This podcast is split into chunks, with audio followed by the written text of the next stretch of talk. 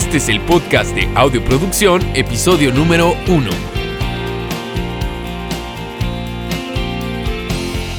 Hola, ¿qué tal amigos? ¿Cómo están? Pues bienvenidos a este primer podcast de audioproducción. De verdad que estoy bastante emocionado de poder compartirles este nuevo segmento con ustedes, donde va a ser un pequeño espacio de algunos 30-45 minutos eh, para poder charlar contigo un poquito más a profundidad eh, acerca de temas que crea relevantes en ese momento, de, de, preguntas obviamente que tengan y pues para mí es, es una oportunidad también eh, de poder conectar con ustedes a un nivel un poquito más personal, ¿no? Y obviamente también parte de la plática no siempre será de música, de repente serán de, de cuestiones personales que quiera yo compartir con ustedes y todo esto con el motivo de que ustedes me puedan conocer un poquito mejor de una manera, como les decía, más personal, ¿no? Y también pues una manera un poquito más relajada.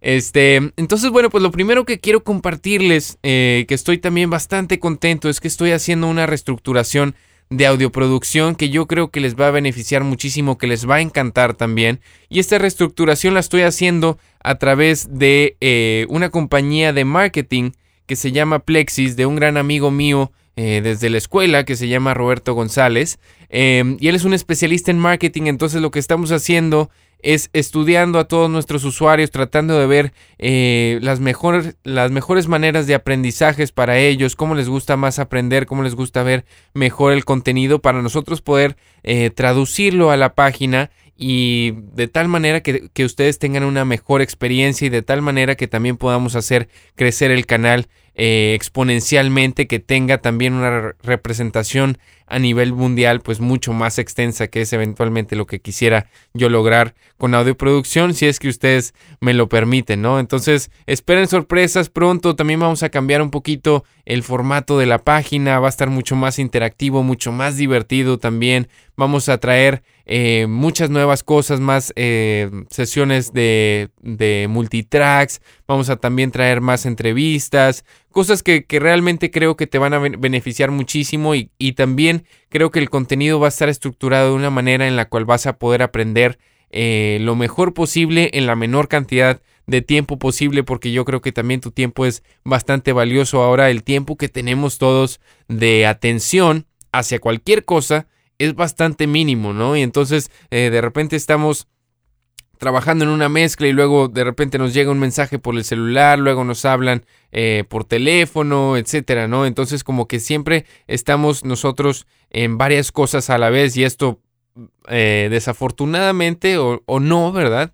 Eh, pues no nos permite dedicarle el tiempo adecuado a, por ejemplo, un video de 40 minutos.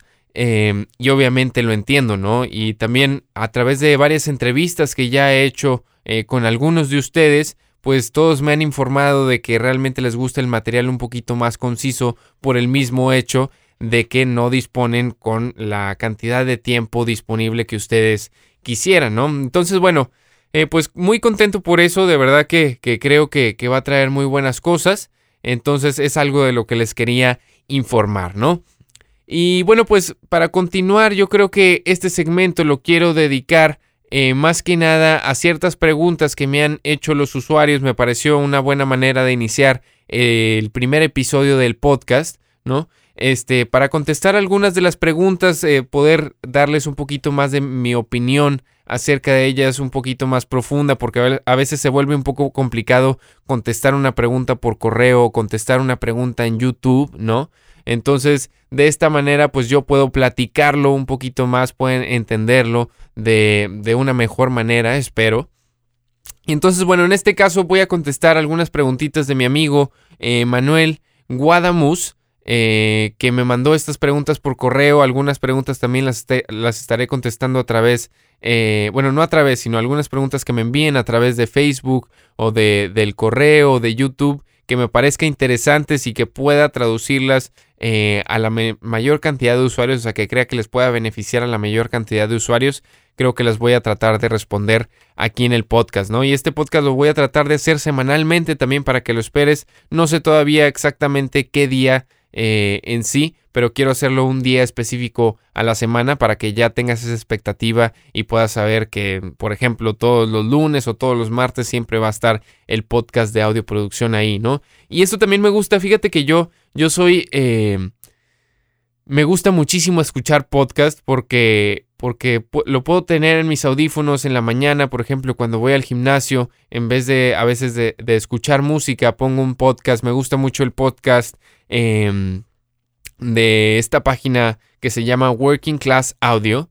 Em, y este tipo entrevista a bastantes ingenieros, a gente importante de la industria musical y creo que, la, información que compartí es bastante valiosa. Una de las cosas eh, que sí creo que, que puede limitarlos un poquito, sobre todo para la gente que no habla inglés, pues es, el idioma, ¿no? Desafortunadamente, pero bueno, yo también voy a tratar de, de, hacer este podcast bastante placentero para que eventualmente en cualquier momento del día lo puedas estar escuchando sin ningún problema, ¿ok?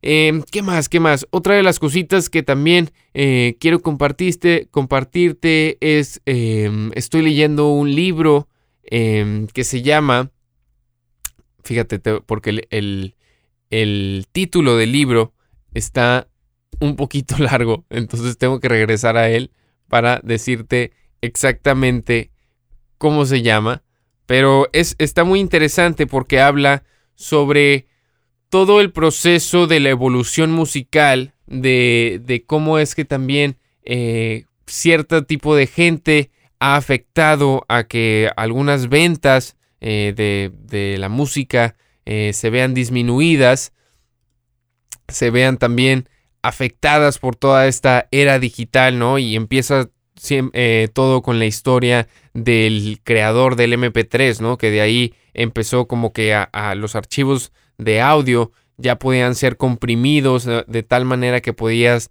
eh, escuchar o introducir varios de ellos, muchísimos de ellos en una lista de reproducción y poder quemarlos a un CD. Y entonces todo esto empezó como a desencadenar un poquito la piratería, etcétera. Apenas voy a la mitad, pero me parece un libro bastante interesante. Déjame te digo exactamente cómo se llama. Em, porque no, es más, aquí lo tengo yo en mi celular. Entonces Dame un momentito, lo voy a checar. Se llama ¿Cómo la música se volvió gratuita? Eh, y luego... Ay, es que está difícil de, de leer aquí. ¿Cómo la música se volvió gratuita? El término de una era... Diablos, ¿cómo se llama? Y este soy yo, obviamente trabándome aquí en mi primer podcast, ¿verdad? Pero, bueno, les debo el título del, del, libro porque aquí en el celular no se alcanza a ver el título completo, es un título bastante largo. Entonces, bueno, pero bueno, les quería compartir que este es un libro que estoy leyendo, me pareció bastante interesante. De repente también me vuelvo un poco víctima de comprar libros a través de, de Amazon porque tengo el, este dispositivo que parece tableta como el Amazon Kindle. Entonces puedes comprar libros rápidamente en Amazon y automáticamente se descargan al, al dispositivo, ¿no? Y entonces de repente tengo muchos libros por ahí que no he leído, que los tengo guardados en el cajón, digámoslo así, o guardados digitalmente. Entonces ahorita me estoy proponiendo terminar este libro para después continuar con los siguientes que tengo por ahí. Ya, ya les estaré comentando al respecto. Pero bueno, Vamos a, iniciar aquí con, las preguntas que tiene Manuel. Y la primera pregunta que me hace y que tiene inquietudes es, me dice, ¿afecta en algo el diseño del home studio o la cabina en la grabación de las voces? Me dice que él siente que la cabina donde graba eleva mucho las frecuencias medias y que la voz se escucha bastante nasal y luego al querer aplicar la ecualización los resultados que tiene no son muy buenos. Bueno, mi respuesta a eso es que sí, claro que sí afecta el diseño del home studio o la cabina en la grabación y no, solo, no solamente de las voces, sino de cualquier instrumento. Es muy importante el tratamiento acústico y por eso lo resalto en muchos de mis artículos, en muchos de mis videos, que es muy importante tener eh, un buen, em, una buena acústica en, en, los cuartos, ¿no? Y aquí yo creo que también un, como una desventaja es que la mayoría de los que trabajamos en home studios, pues estos cuartos en los que terminamos trabajando, pues no fueron construidos con la idea de eh, la, perdón, con la acústica en mente, ¿no? Y entonces a la hora de, querer tratar los cuartos o de querer tener una buena representación de las frecuencias, pues se vuelve un, poco complicado, sobre todo por las medidas y la forma en la que está construido el cuarto, el material, etcétera. Pero bueno, a final de cuentas podemos hacer algo al respecto y le recomiendo que lean eh, un nuevo artículo que eh, para la hora de que estés bien eh, escuchando este podcast ya estará publicado que se llama las 5 reglas esenciales de acústica para tu home studio. Es una guía básica, eh, algunas reglitas básicas a seguir para eh, tratar tu, cuarto acústicamente de la mejor manera, ¿ok? Em, entonces voy aquí de regreso a la pregunta. Y entonces, si afecta, sí, claro que sí afecta, dependiendo. Eh, hay muchas variaciones. La acústica es una ciencia, ¿no? Bastante, un poco compleja. Entonces, pues sí, no podría decirte a ciencia cierta exactamente qué es lo que está afectando, pero me imagino que sí puede ser eh, el diseño de la cabina. Y también, como dices, que la cabina sientes que eleva mucho las frecuencias medias y la voz suena bastante nasal, pues esto también puede ser real debido al rebote de frecuencias que existe y pues el cuarto forma una, una parte fundamental del sonido que captura el micrófono, ¿no? Entonces esto puede repercutir, pero también puede repercutir el micrófono, ¿no? Y el micrófono, hay que recordar que no todos los micrófonos van a la par con cualquier voz, ¿no? Hay, micrófonos que de repente eh, se ajustan mejor a unas voces que otros. Y les puedo poner un ejemplo, por ejemplo, el U87 o el U67, que es un clásico de la compañía Neumann, eh, que mucha gente lo utiliza en estudios. A mí me pasó, por ejemplo, una vez que yo tenía este micrófono eh, y lo quería utilizar con una vocalista, una artista que se llama Montserrat. Y utilizamos este micrófono y, su voz es bastante aguda, bastante brillante y, lo que estaba haciendo es simplemente resaltarlo demasiado. Su voz sonaba bastante nasal y esto es con un micrófono de alrededor de 3 mil dólares, ¿no? Y entonces utilizamos otro micrófono de una gama un poquito más baja y se acopló perfectamente a su voz, ¿no? Entonces esto también puede suceder dependiendo de la voz del vocalista y la respuesta de frecuencias que tenga el micrófono puede hacer que, como me dices, esa voz suene un poco nasal y que obviamente los resultados de la ecualización tengan que ser mucho más agresivos, ¿no? Me dice también que otra inquietud que tiene es que tiene un vocal booth eh, talent que ayuda en las en el caso de las salas que no están tratadas acústicamente, pero que si no, no sabe si es correcto utilizarlo en, en su espacio, ya que no es tan grande y no existe mucha reverberación y no sabe si la voz está quedando muy muerta, ¿ok? Fíjate que el Vocal eh, Boot Talent es muy parecido a muchos otros, como el, el eh, S Electronics tiene uno eh, que se llama el Reflection Filter. Y estos son como pequeños paneles, haz de cuenta así, en forma de media luna, los cuales, en los cuales puedes poner el micrófono de frente y de esta manera captura las reflexiones de enfrente del micrófono, ¿verdad? y así hace la voz que suene un poquito más muerta. Entonces, estos sí funcionan eh, correctamente, pero siempre obviamente es bueno tener nuestro cuarto también tratado acústicamente, porque si solamente lo tenemos ese, si, si, nuestro cuarto no lo tenemos tratado acústicamente y solamente tenemos ese vocal boot talent, por poner el ejemplo, eh, disponible para grabar una voz, las frecuencias como quiera que están detrás de, del vocalista rebotan, ¿verdad?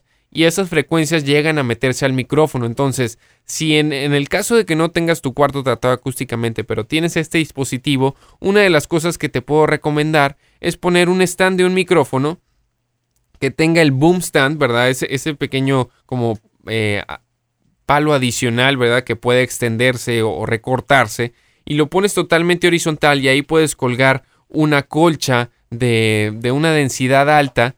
Eh, para que capture las reflexiones de, de, detrás del cuarto y entonces eso puede hacer que todavía la voz suene un poquito más, más eh, muerta. Ahora, como preguntabas, Manuel, em, que no sabes si la voz está quedando muy muerta, yo creo que eso es lo mejor que puedes lograr en una grabación de voz. Lo mejor que quieres es que, que tu grabación de voz esté bastante muerta. ¿Por qué? Porque no quieres que se meta mucho el cuarto, porque a la hora de comprimir la voz o de ecualizarla en la mezcla, lo que va a suceder es que va a salir a relucir ese cuarto que probablemente no era el más óptimo posible. Entonces, si tienes una voz bastante muerta, tú ya puedes después recrear un espacio dentro de un plugin de reverberación. Entonces mi recomendación es que tengas la voz lo más muerta posible. Em, otra inquietud es que tiene en su home studio ha puesto algunas cosas que de repente ve en internet y que según ayudan para mejorar la acústica y si hay algún consejo al respecto. Em, dependiendo, dependiendo de, qué materiales sean, ¿no? O sea, yo por ejemplo ya lo había aclarado en algunos mitos acústicos de que el cascarón de huevo no funciona, eh, como muchos lo dicen. Hay algunos que, que, dicen que sí funciona. Em, yo creo que probablemente si lo pones dentro de, de, de tu cuarto, ¿verdad? Obviamente vas a escuchar alguna diferencia porque estás cambiando el material, ¿no? Pero no creo que ayude en sí a la larga absorber todas esas frecuencias que necesitas eh, para, para mejorar la acústica de tu cuarto, ¿no? O sea, probablemente si escuches un cambio en, la respuesta de frecuencias de, la habitación, es, es, es obvio, ¿no? Es normal, pero no creo que ayude en sí a mejorar la respuesta de frecuencias en la acústica. Ahora, hay cosas, por ejemplo, los libreros que son excelentes difusores. Si tienes por ahí algún sillón, también es un excelente eh, absorbedor de frecuencias. Eh, pero es muy importante que tengas el cuarto tratado acústicamente, sobre todo en las esquinas, que es donde se acumula más las frecuencias bajas y estas las frecuencias bajas son las que producen más problemáticas en cualquier tipo de cuarto, ¿no? Entonces, dependiendo de qué material eh, sean los que digan en internet, el que yo más he escuchado que te digo que para mí es un mito falso es el del cascarón de huevo. Los que más me gusta utilizar para la absorción son el, la fibra de vidrio Owens Corning, el Roxwool que es la lana mineral o el aislamiento de algodón. Creo que esos son los que mejor funcionan. Y bueno, pues también los, los, estos paneles de, espuma acústica de Auralex o Prime Acoustic eh, funcionan correctamente.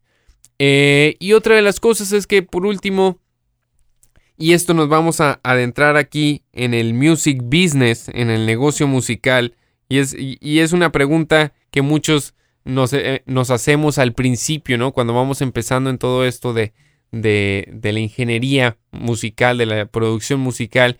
Me dice que ayer alguien le preguntó cuánto cobra por grabar y que considera que al nivel en el que está no puede cobrar por el estándar porque pues está a ese nivel que quizá no es el, el óptimo y que lo que quiso, pues, bueno, pues fue ayudar a este muchacho eh, sin ningún costo y que siempre pues ha tenido el deseo de apoyar, pero que eso no significa que siempre lo, hará gratis y, y, bueno, pues eso fue una, la primera parte de la pregunta, ¿no? Entonces yo creo que mi forma de pensar en esto es que sí en algún punto tenemos que hacer cosas gratuitas, sobre todo para crear portafolio, ¿no? y, a veces es un poco difícil conseguir trabajo, sobre todo en este ambiente que está bastante, bastante competitivo ahora que hay muchísimos ingenieros de audio que tienen su home studio, pues a veces uno tiene que ceder, pero creo que siempre va a haber alguien que necesite nuestros servicios y siempre va a haber alguien, aunque sea lo más mínimo, que esté dispuesto a pagar por nuestros servicios. Entonces, eh, lo comentaba también con otro de, de, nuestros usuarios. Eh, que cómo, cómo saber cuánto cobrar, ¿no? Y yo creo que ahí es, es, una cuestión personal. Uno tiene que evaluar exactamente cuánto vale su hora de trabajo, ¿no? A mí me gusta evaluar esto, ¿no? O sea, cuánto vale mi hora de trabajo y en base a lo que yo crea que vaya a cumplir de horas en, en ese trabajo, este, pues ya uno puede evaluar exactamente cuánto va a ser el costo eh, final, ¿no? Em, una de las cosas que también me, gustaba hacer al principio, pues es comparar un poquito precios con gente ya establecida en la industria para pues tener, digamos que un, límite, ¿no? O sea, de saber, bueno, pues hasta aquí obviamente no puedo cobrar porque esta gente tiene mucho más experiencia que yo, entonces tengo que irme a la mitad o un poquito más bajo de la mitad. Todo esto depende, ¿no? Y conforme ustedes van ganando experiencia, van construyendo portafolio, esperemos que un buen portafolio, pues ya tienen material para enseñar, ya tienen un historial, el cual ustedes pueden compartir y decir, te estoy cobrando esto porque esta es el respaldo de mi trabajo que obviamente espero que estén haciendo un excelente trabajo y sé que estarán haciendo un excelente trabajo, ¿no? Entonces yo creo que por ahí va la onda de, de cuánto cobrar, es una cosa un poco personal, un poco también de, de, estar probando diferentes precios, a ver cuál funciona mejor.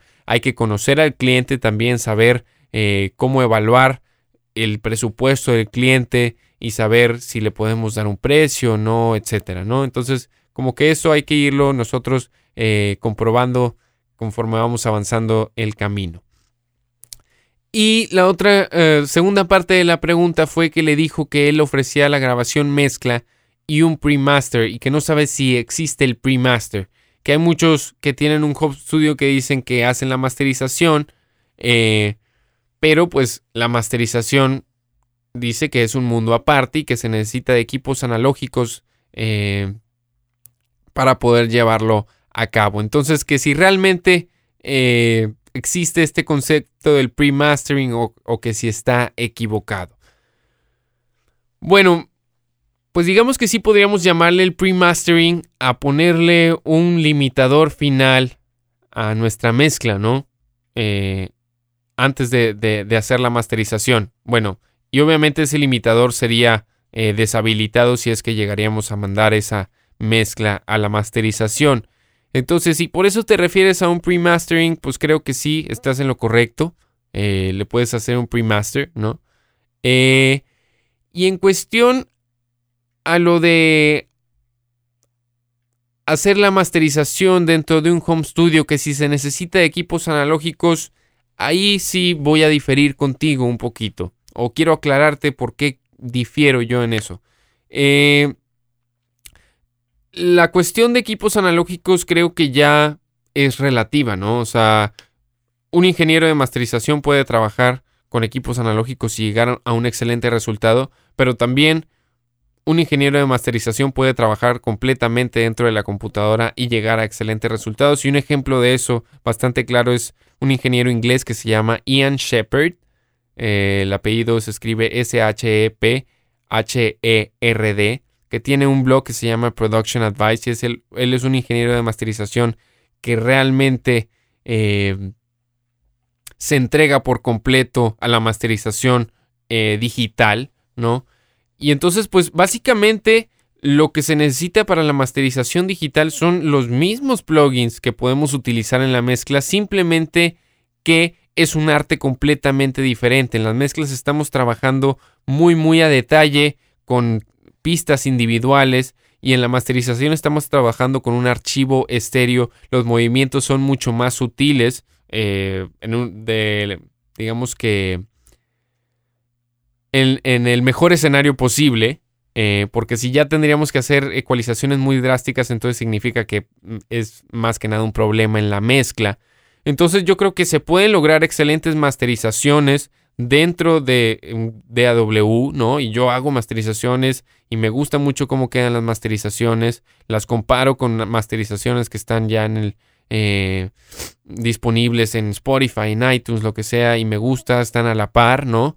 Entonces yo creo que se pueden lograr excelentes masterizaciones, pero siempre hay que saber que es un arte por completamente separado. No significa que por ser un ingeniero de mezcla ya eres un ingeniero de masterización. No, creo que se tiene que estudiar. Por eso mismo existen carreras de ingenieros de masterización. Por eso hay gente que se dedica a eso específicamente y que gana dinero específicamente.